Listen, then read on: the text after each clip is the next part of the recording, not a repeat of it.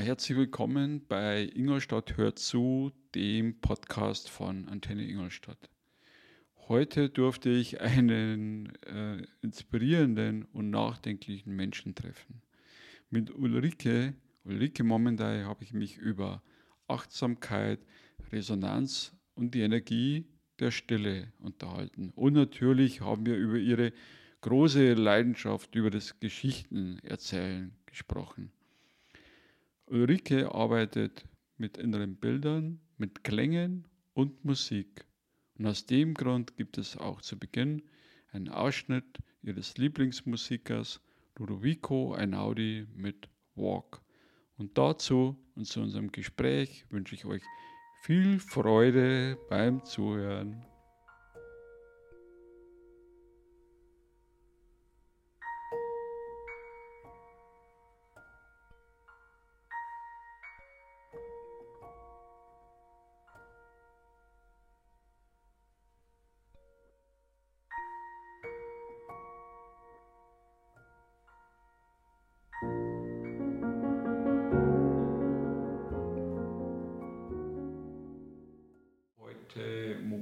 Unterwegs und zu Gast in Unterstall mhm. bei der Ulrike. Ja, ich freue mich, dass ich dieses Gespräch mit dir habe. ja, ähm, Unterstall, wer es nicht kennt, befindet sich zwischen Ingolstadt und Neuburg. Sehr gut. Und Ulrike Momendai ist bekannt in Ingolstadt als Geschichtenerzählerin du und äh, haben wir beide uns auch mit dem Theaterspielen mal kennengelernt und äh, ja, man verfolgt dich mit dem Label Geschichtenerzählerin.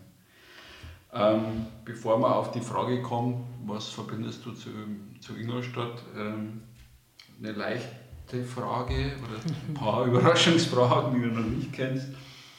Äh, was bedeutet Heimat für dich? Hm, das ist eine schöne Frage. Heimat ist eigentlich diese tiefe Verwurzelung, die ich zu einem Ort empfinden kann. Mhm. Das muss nicht unbedingt dort sein, wo ich geboren bin, sondern es kann auch Ingolstadt beispielsweise sein. Das kann eine Heimat sein. Mhm. Wenn ich diese Heimat nicht empfinde, ist es nur ein Zuhause. Das kann ich relativ oft wechseln. Okay. Aber Heimat ist wirklich eine sehr tiefe Verwurzelung. Ist es für dich ein physischer Ort? Naja, in erster Linie schon, weil ähm, wir sind alle Menschen, die mhm. einen Körper haben, der in der Physis irgendwo ist. Ja. Und für mich reicht aber diese Ebene nicht, okay. sonst wäre ich auch kein Erzähler. ähm, ich gehe tiefer. Also ich versuche wirklich herauszufinden, was sind die Wurzeln, die mich halten. Nicht die physischen mhm. Wurzeln, sondern auch die spirituellen Wurzeln, die psychischen mhm. Wurzeln, die emotionalen Wurzeln. Das ist sehr, sehr breit gefächert, mhm. dieses Wurzelgeflecht. Und das macht eigentlich auch meine Arbeit und mein Wesen aus. Die gehen Hand in Hand. Okay, sehr schön. Ähm, zweite Frage haben wir jetzt im Vorgespräch schon ein bisschen andiskutiert. Ähm, das Thema Veränderung. Mhm.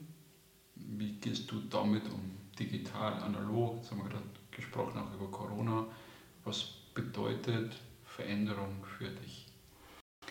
Mm, grundsätzlich bin ich wie viele Menschen. Veränderung ist erstmal anstrengend. Also ich mag gerne Beständigkeit in meinem mhm. Leben, ähm, eine, eine Heimat, eine Verwurzelung, mhm. wo ich Kraft tanken kann. Das fällt mir schwer. Das ist ähnlich wie bei einem Baum, mhm. wenn der zu oft entwurzelt wird, ist es für ihn sehr mühevoll, mhm. ähm, wieder Halt zu finden, ja. anzuwurzeln. Äh, es ist leichter, wenn man verwurzelt ist, Blüten zu tragen, mhm. Früchte zu entwickeln. Allerdings habe ich in meinem Leben auch gelernt, Leben ist Veränderung. Ja. Und von daher ist es auch da eine Balance zwischen der Beständigkeit und der Veränderung. Also reine Beständigkeit wird statisch, mhm. starr. Zu viel Veränderung ist ja, wie ein Schmetterling. Mhm. Der ist nie zu Hause. Also da ist es irgendwo mein Bestreben, diese beiden Gegenpole zusammenzufinden und mhm. ähm, zu verwurzeln in der Veränderung. Mhm, schön. Bilder, ja. Ähm, dann Schmetterling war ein gutes Stichwort. Auch ein großes Wort ist Freiheit. Mhm. Was bedeutet Freiheit für dich als Mensch? Freiheit ist eigentlich sein zu dürfen, wie ich bin, mhm. mit all den Ansichten, die ich habe. Und mhm. was ich für mich gerne in Anspruch nehme, das gebe ich auch meinem Gegenüber. Ja. Egal in, in welcher Konstellation, sei das in der Familie, in der Arbeit, beim Erzählen. Also wenn ich diese Freiheit für mich in Anspruch nehme, meine eigene Meinung haben zu wollen, ja. sie äußern zu dürfen, meine Ansichten, meine Überzeugungen zu leben, dann gestehe ich das auch dem anderen zu. Mhm. Das ist eigentlich die große Freiheit, ja. Okay. ja großes Wort und manchmal doch ja, relativ bescheiden wieder irgendwo. Also was das mit dem anderen das. Oh, Freiheit würde ich nicht als bescheiden deklarieren, sondern eigentlich genau andersrum. Okay. Freiheit ist ähm, ein riesiges Geschenk, wenn man es hat. Stimmt, ja. Ja, ja dann sind wir bei dem, was dich ausmacht oder wo ich dich auch jetzt entdeckt habe, wofür du stehst in Ingolstadt, also Geschichtenerzählerin. Ähm, warum Geschichten? Also was ist dein Beweggrund, Motivation dahinter, Geschichten zu erzählen? Mm, die Motivation und eigentlich auch der Grund, warum ich erzählt habe. Ich habe das einmal erlebt ja. und habe so eine tiefe Freude empfunden, mhm. ähm, dass ich die unbedingt weitergeben wollte. Diese, mhm. diese Freude, diese Berührung, die ich mhm. da empfunden habe. Ja? Das mehr als einfach nur teilzuhaben, da ist mir wirklich das Herz aufgegangen. Ja. Und dieses Erlebnis, das war so groß, dass ich für mich beschlossen habe, diese Freude möchte ich teilen. Mhm. Das war eigentlich der Impuls, warum ich erzählt habe. Und heute, hm, viele, viele Jahre später, weiß ich, dass es meinem Wesen auch entspricht. Also dieser Impuls, der vor so langer Zeit auf mich zukam, ist eigentlich genau das, wo ich all mein Potenzial einfließen lassen mhm. kann. Und darum erzähle ich. Und die Geschichten, das ist ja eigentlich was Ururaltes, was ganz mhm. Einfaches, mit dem man sich die Welt erklärt. Mhm. Warum ist das so? Mhm. Wie ist das, was mich umgibt? Mhm. Ähm, es gibt so viele Facetten, ja. so viele Möglichkeiten, so vieles zu lernen, zu erfahren. Mhm. Und all das ist in Geschichten erhalten. Ja. Unser ganzes Leben ja. besteht aus Geschichten. Ja. Jeder Werbefilm ist eine Geschichte, mhm. eine Botschaft, die transportiert wird. Mhm. Jeder Film, jedes Buch, jedes Gespräch ist eigentlich eine Geschichte, eine Emotion. Das ist ähm, was, was wunder, wunderschönes. Schön, ja. Ja, und ich glaube trotzdem, ich meine, du hast ja selber äh, auch ein, ein Kind oder Erziehung erlebt. Äh, manchmal äh, tut man sich halt schwer, also beim Thema Veränderung, dieses Warum zuzulassen. Also wenn ein Kind oder ein Mensch immer so fragt nach dem Warum, warum ist das so, äh, sagt man irgendwann einmal, das ist halt so oder darum. Ja. Hm, ich nicht. Du nicht. Nein, da kommen viele Dinge mit rein. Also ja, ja die Kinder, die Partner, mhm der Arbeitgeber. Ja. Viele Menschen in unserem Außen, auf die wir mhm. treffen, die machen nicht unbedingt das, was wir wollen. Mhm. Und da kommt die große Freiheit wieder ja. ins Spiel. Ähm, da gibt es auch ein schönes Sinnbild. Also ich arbeite, ich denke und ich arbeite sehr viel mit inneren Bildern. Mhm. Wenn du einen Baum hast, der ja. verwurzelt ist, der will wachsen. Mhm. Und er wächst vielleicht nicht so, wie du möchtest. Da mhm. gibt es auch eine sehr schöne, lange ja, Geschichte dafür, jetzt aber die Zeit. Ähm, wenn du ihn beschneidest und ihm deinen Willen aufzwingst, dann nimmst du ihm die Freiheit mhm. und auch seinen Ausdruck. Und genau da ähm, fängt die Freiheit an, ja. dem anderen sein zu lassen, wie er ist, ja. wachsen zu lassen, wie er möchte. Die Feinheit ist natürlich schon gerade bei Kindern, ja. ähm, sie zu lenken. Mhm. Aber die Frage, das ist halt so. Mhm. Die würde ich niemals sagen, weil sie auch meinem Wesen nicht entspricht. Ja. Also ich frage mich eher, warum ist das so? Mhm. Und da kommen dann auch die Geschichten, ja, die erklären nicht darum ist das so, sondern die beschäftigen sich mit der Frage, ja, warum reagiert der Mensch so? Ja. Warum sind die Dinge so, wie sie mir erscheinen? Mhm. Mhm. Und das ist äh, viel schöner als zu sagen, so ist das, passt schon, mach mal so, war schon genau. immer so. Genau.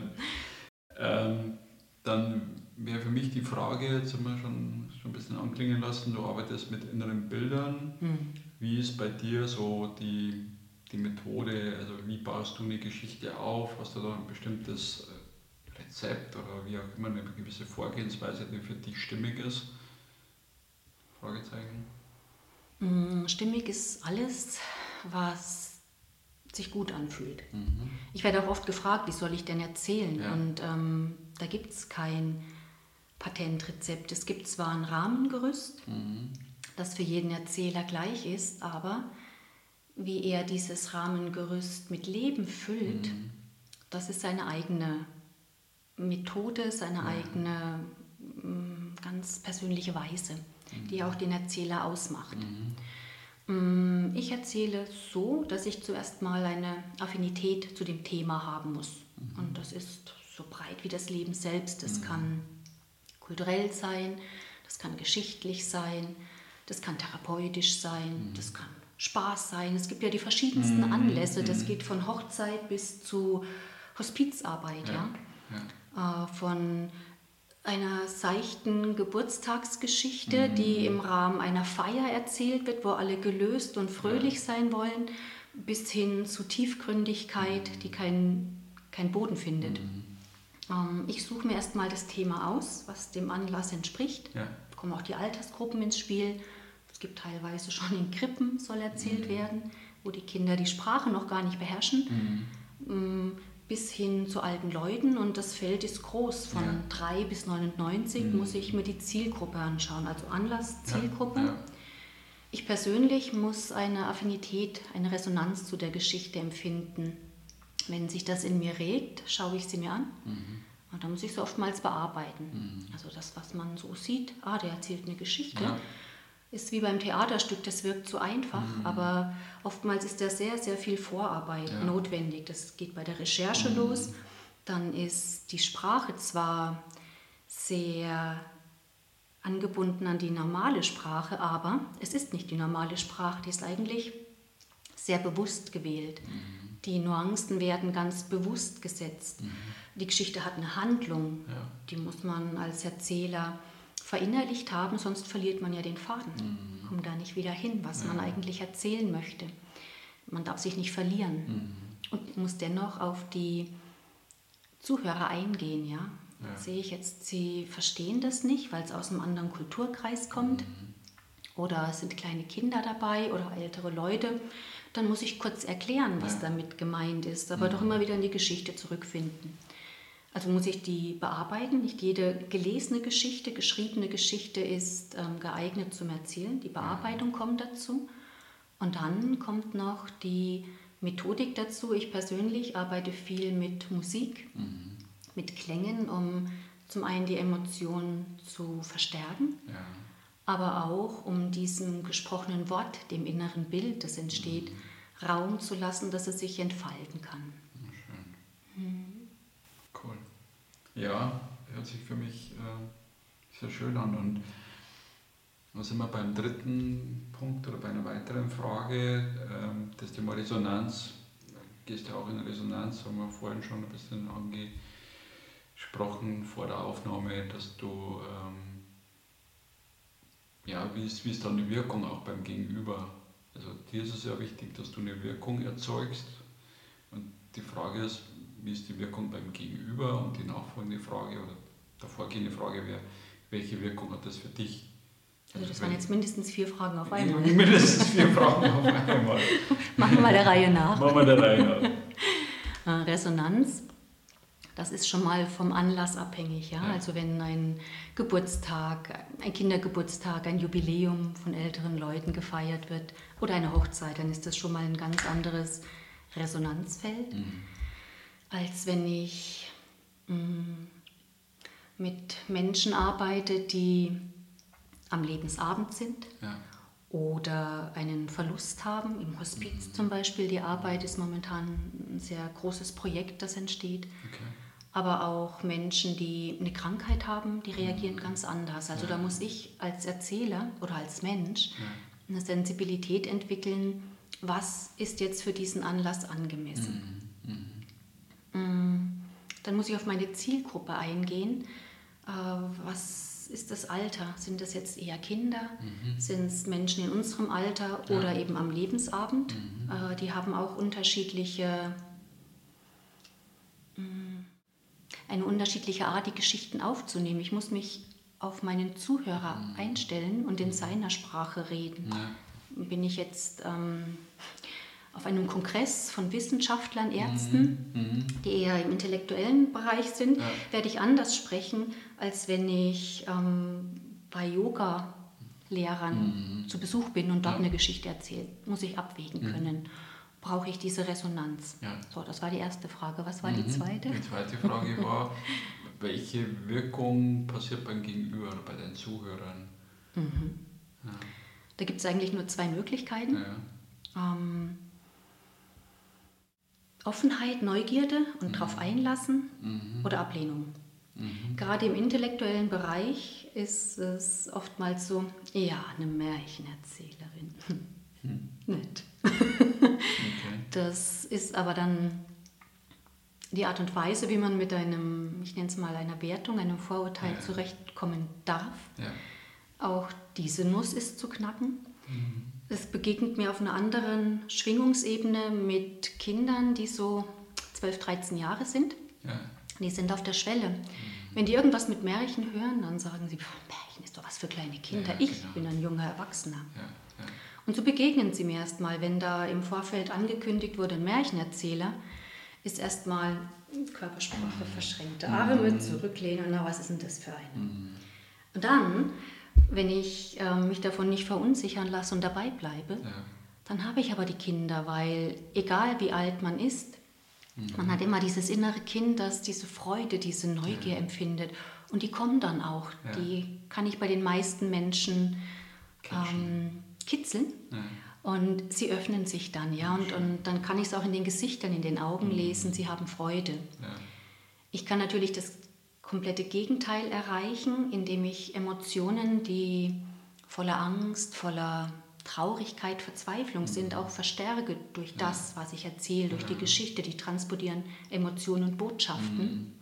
Mhm. Und der Zuhörer empfindet die und diese Emotionen, die er gerade hat mit dem Thema, das in seinem Leben ist, das eigentlich als dunkle Wolke dasteht, mhm. die können fließen. Mhm. Auch das muss ich aushalten können. Manchmal finde ich auch keine Worte, wenn zum Beispiel ein Ehepaar sein Kind verloren hat. Mhm. Am Lebensabend ist das Teil des Lebens, mhm. wenn man geht, ja. Aber wenn ein Kind, ähm, das wenige Tage gelebt hat oder erst seit kurzem auf der Welt ist, das Licht der Welt gar nicht erblickt ja. hat, gehen muss, dann ist das schwierig. Und ich hatte einmal eine Trauergruppe ja, wo ich habe ich erzählt und da war ein junges Ehepaar, ähm, da hatte ich gar keine Geschichte parat. Ja. Da ist es dann manchmal auch besser, einfach zu schweigen mhm. und ähm, die Anteilnahme, das Mitgefühl so mhm. auszudrücken. Mhm. Es gibt auch Geschichten, die kann ich erzählen, um eine Perspektive zu wechseln. Mhm. Also oftmals ist es ja eine Frage der Einstellung, der Perspektive. Sehe ich jetzt das Glas halb leer oder halb voll? Ja auch das kann ich mh, mm, zum Ausdruck bringen, sichtbar machen ja. und eigentlich mit einer großen Frage die Zuhörer nach mhm. Hause gehen lassen. Thema Religion. Mhm. Ist das auch so? Es gibt nicht nur das eine, sondern es gibt viele Arten. Ja. Und das Schöne ist ja, dass eigentlich nur die Namen anders sind. Aber ja. da auch ähm, Toleranz, Verständnis zu wecken, auch eine Aufgabe der Geschichten, Absolut. kulturelle Brücken zu bilden. Mhm. Schön. Ja. Jetzt hast du schon eine Frage, habe gerade was notiert gehabt, ähm, vorweggenommen, und zwar das Thema Stille und Schweigen in Geschichten. Mhm. Hast du gerade sehr schön erklärt, dass eben, wenn du keine Geschichte hast, dass eben Schweigen äh, angebracht ist oder das für dich resoniert. Mhm. Wie geht es dir mit Stille? Als Mensch? Ich liebe sie. Du liebst sie. Es gibt Menschen, die halten keine Stille aus. Ja, das ist aber auch sie. sehr interessant. Ja, ja. Ich brauche sie, um, Ja. um all die Eindrücke sacken zu lassen, Mhm. um meine Kreativität zu entfalten. Das kann ich nur tief in mir und das Okay. im Außen Mhm. ähm, lenkt mich zu sehr ab. Also ich muss, so wie ich arbeite, nach innen gehen. Da brauche ich die Stille, die Achtsamkeit, Mhm. um sie leben zu können. Um, ja, zu den Wurzeln zu tauchen, um das Eingangsbild Genau. wieder aufzunehmen. Äh, zu viel Aktionismus, zu viel Lärm im Außen würde mich ablenken. Mhm. Und da könnte ich auch gar nicht die feinen Töne, diese stillen Töne entfalten. Also wenn ich ähm, eine Geschichte musikalisch begleiten möchte, dann muss ich erstmal meinen Tönen lauschen, Ja. die den Raum suchen wollen. Wenn der Raum schon belegt ist, kann sich nichts entfalten. Deswegen brauche ich die Stille Mhm. zum Kreativsein. Ja. Aber auch beim Kreativsein brauche ich sie. Ähm, auch da sind die Gegensätze, das Gesprochene, der Aktionismus, das, was transportiert wird, kann sich nur entfalten, wenn ein Raum gegeben wird, wo es nachwirken und still sein kann. Ja. Es darf die Stille auch sein, um nachwirken zu können. Also da kommen Fragen Ja. oder innere Bilder oder Stimmungen kommen auf.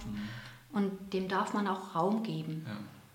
Man muss ihm auch Raum geben beim Erzählen. Mhm. Wenn ich 1, 2, 3, 4, 5, 6, 7 die Sätze aneinander reihe im Ja. hohen Tempo, Ja. ähm, dann kann das, was eigentlich wichtig ist, was diesen Spannungsbogen einer Geschichte ausmacht, Ja. ich kann keine Akzente setzen, wenn ich mich nicht traue, die Stille auszuhalten. Ja.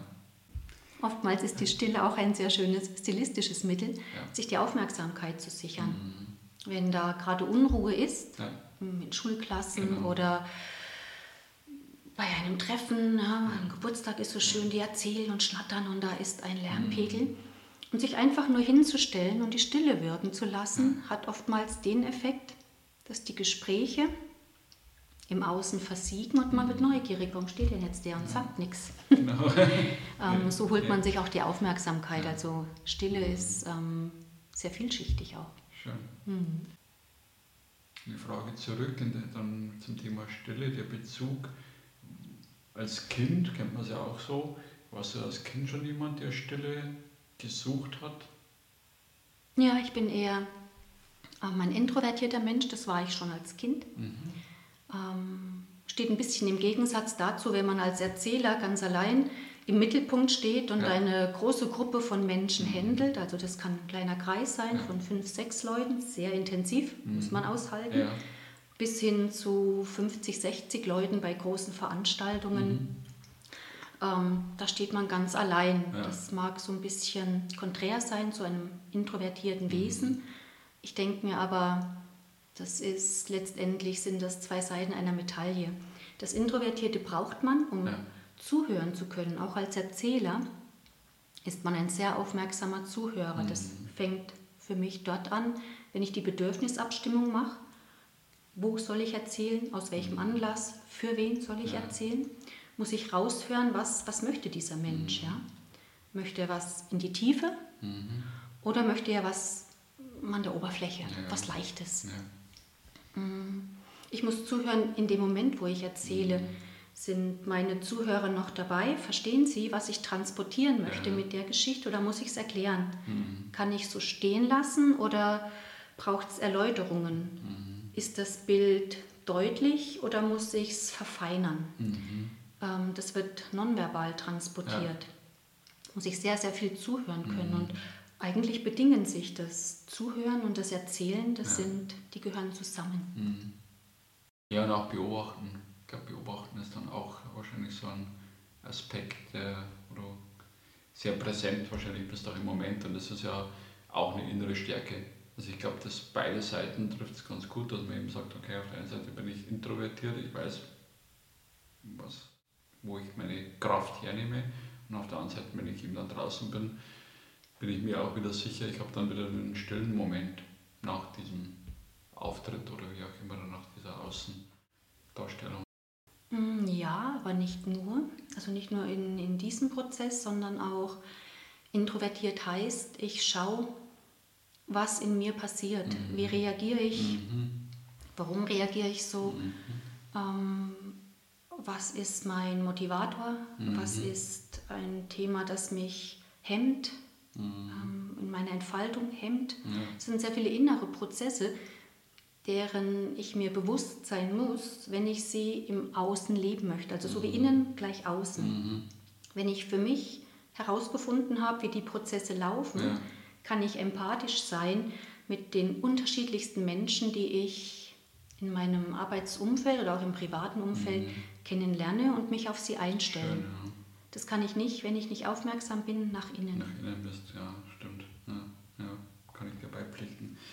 Ähm, jetzt zum Ende des Gesprächs hin, man kann dich äh, auf der Homepage äh, gesehen erleben, hören, auch in Ingolstadt, glaube ich, im August noch in der Labyrinth-Gruppe. Wo mhm. darf man dich noch erwarten oder was kann man von dir noch erwarten in der Zukunft? Ja, die Zukunft, was bringt die uns? Pläne genau. gibt es. ja. Eine schöne Geschichte. Aber wie wir alle erlebt haben, ja. haben wir Pläne und das Leben ist was anderes. Genau. Leben heißt, sich darauf einzustellen. Ja. Ähm, live kann man mich zu verschiedenen Anlässen mhm. erleben. Jetzt sind gerade einige Vortragsreihen zum Thema Hospiz. Okay. Also märchenhaft dem Tod begegnen. Da mhm. geht es auch um die inneren Prozesse. Mhm die eben durch die Geschichten transportiert werden. Alles, was mit Krankheit, Tod zu tun hat. Mhm. Mm, der Labyrinthgarten ist am 21. August. Da kann man mich nochmal live erleben, ja. so es denn das Wetter zulässt. Genau. Das ist eine Open-Air-Veranstaltung. Ja. Ähm, für die Winterzeit bin ich gerade am Vorbereiten. Es entsteht auch dieses Jahr wieder ein Adventswichtel-Weihnachtskalender. Schön. Und da gibt es 24 Geschichten für die ganze Familie, um sich diese Zeit zu verkürzen. Das ist übrigens durch den Lockdown oder durch die vielen Lockdowns entstanden. ähm, war gar nicht das Medium, mit dem ich mhm. eigentlich als Erzähler präsent sein mhm. möchte, weil erzählen heißt, wir mhm. sind gemeinsam zusammen in einer Atmosphäre. Genau das geht verloren, wenn ich die digitalen Medien einsetze. Nichtsdestotrotz ist es eine Möglichkeit, ähm, Kontakt zu halten ja. und ähm, als Erzähler auch noch präsent zu sein Schön. für all die, die mich eben live nicht erleben können. Ja, in Verbindung zu bleiben. Ja, genau. Schön. Ähm, Habe ich jetzt in unserem Gespräch irgendwas gefragt oder vergessen zu fragen, was du gerne gefragt werden wolltest? Was wollte ich gerne gefragt werden? Na, ich denke, der Bezug zu Ingolstadt. Ja. Den wolltest Kann man du noch... die Klammer machen, was dein Bezug zu Ingolstadt? Den wolltest du noch erfahren. Ähm, nach Ingolstadt, ich bin ja nicht gebürtig, mhm. sondern nach Ingolstadt hat mich die Liebe mhm. gezogen. Ähm, die Liebe ging dann, Ingolstadt blieb.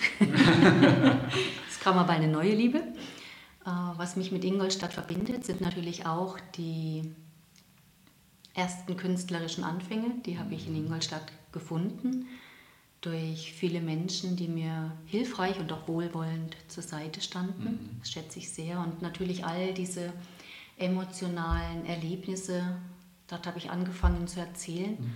Ähm, beim Erzählen sind es sehr intensive Begegnungen. Das mhm. ist nicht so oberflächlich, sondern es sind wirklich sehr, sehr berührende Begegnungen und die prägen natürlich das Bild von Ingolstadt.